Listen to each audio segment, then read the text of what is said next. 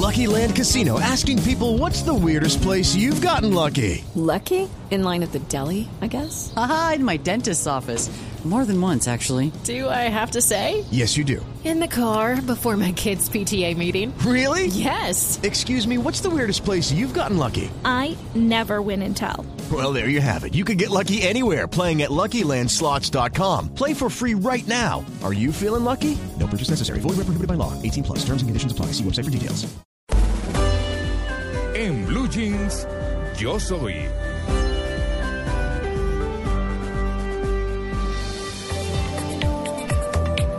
Nueve y 24 minutos de la mañana y vamos a hablar del cartacachaco.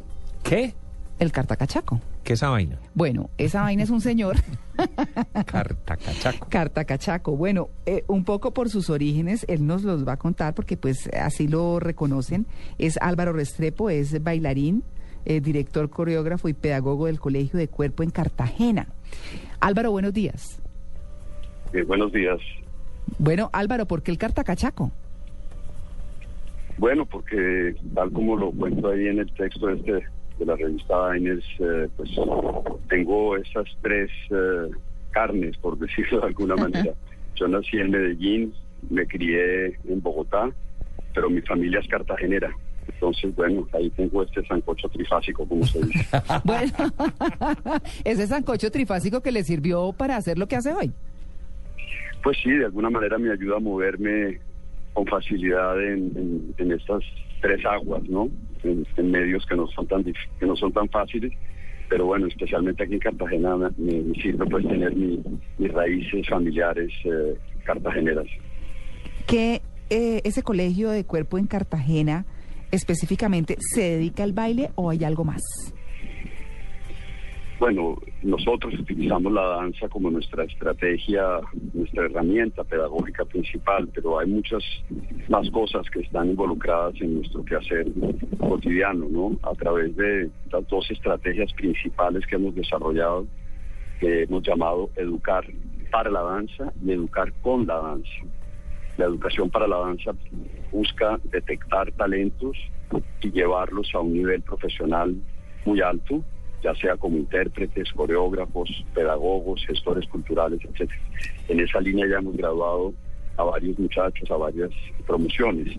Y luego tenemos esta otra área que llamamos educación con la danza, que es lo que la danza puede aportarle a la educación en general, y lo que tiene que ver con la conciencia del cuerpo, con el respeto del cuerpo propio y del cuerpo ajeno, aspectos que tienen, eh, digamos, muchas implicaciones en la vida, en la calidad de la vida de los niños y jóvenes que trabajan con nosotros. Claro, mm, usted eh, se formó fuera del país en danza, eh, o estuvo en Nueva York, estuvo en Barcelona. Mm, ¿Qué le dejaron esas experiencias y en qué le ha servido, eh, les ha- le ha servido para aplicarlas en Colombia?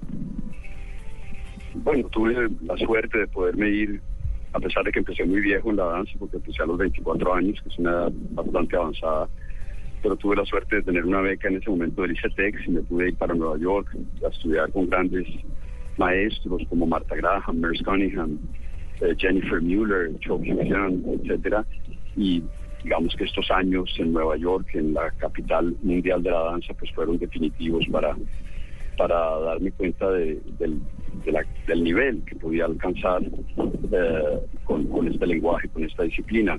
Y luego, pues mis años ya de, de práctica profesional en Barcelona, donde establecí, digamos, mi cuartel general, de donde viajaba por todo el mundo, pues me dieron esa dimensión de la danza como un lenguaje universal. Y aunque siempre tenía en mi cabeza la idea de regresar a Colombia para crear mi escuela y revertir todas estas experiencias y estos privilegios que tuve en las comunidades de, de- esta ciudad y de mi país. Claro, mm, cuando uno habla de ser bailarín, no es tan fácil en términos de, de desempeño, en términos laborales, por lo menos en Colombia. Este yo soy bailarín, yo soy el cartacachaco. eh, en ese sentido, ¿cómo le ha ido a usted y cómo ve el futuro de esas de esa parte artística en Colombia? Pues yo tengo, digo siempre un poco como tomando el pelo que además de, de- de las dificultades y de los prejuicios, pues bailarín es una palabra que es casi un diminutivo bailarín rima con filipichín, con saltarín, con espadachín. Eh, para, para un hombre decirle a su padre, me voy a volver bailarín, pues Sí. es todo un, un reto. No, eh, hay una Eh, película de eso, ¿no, Álvaro? Hay una Sí, hay película de un niño que quiere bailar ballet. Exactamente, Billy Elliot, es lo que llamamos el Sí. síndrome Billy Elliot. Ajá. Afortunadamente en Cartagena nos ha ido muy bien y hemos tenido muchos chicos, varones también estudiando danza y que han tomado la decisión de, incluso tenemos mayoría de hombres, que lo, lo cual es bastante extraño, eh, en, la- en la, en la escuela. Entonces yo creo que se están cambiando esos paradigmas y esos tabús y, y prejuicios.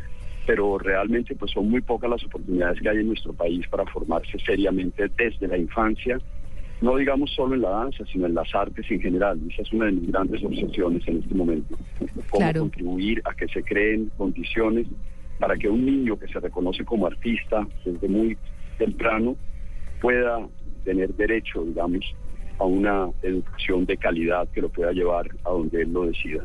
¿Qué es ser bailarín, Álvaro? Bueno, es, es una profesión bastante extraña, pero hace un rato pensaba yo que, que no solo ser bailarín, sino ser artista es una manera de poder mantener eh, una comunicación permanente con el niño que vamos perdiendo. Eh, el, el artista puede jugar, el artista crea, el artista, y en el caso del bailarín, pues el artista tiene un contacto con su cuerpo privilegiado, con ese cuerpo que se nos va anquilosando, que se nos va perdiendo. El bailarín de alguna manera a través de su disciplina cotidiana mantiene ese cuerpo niño por mucho tiempo para poder crear y para poder expresarse. Claro, es Álvaro Restrepo, el Cartacachaco, hoy en Yo Soy, bailarín, coreógrafo y director del Colegio de Cuerpo en Cartagena. Un feliz día y gracias. Muchísimas gracias a ustedes.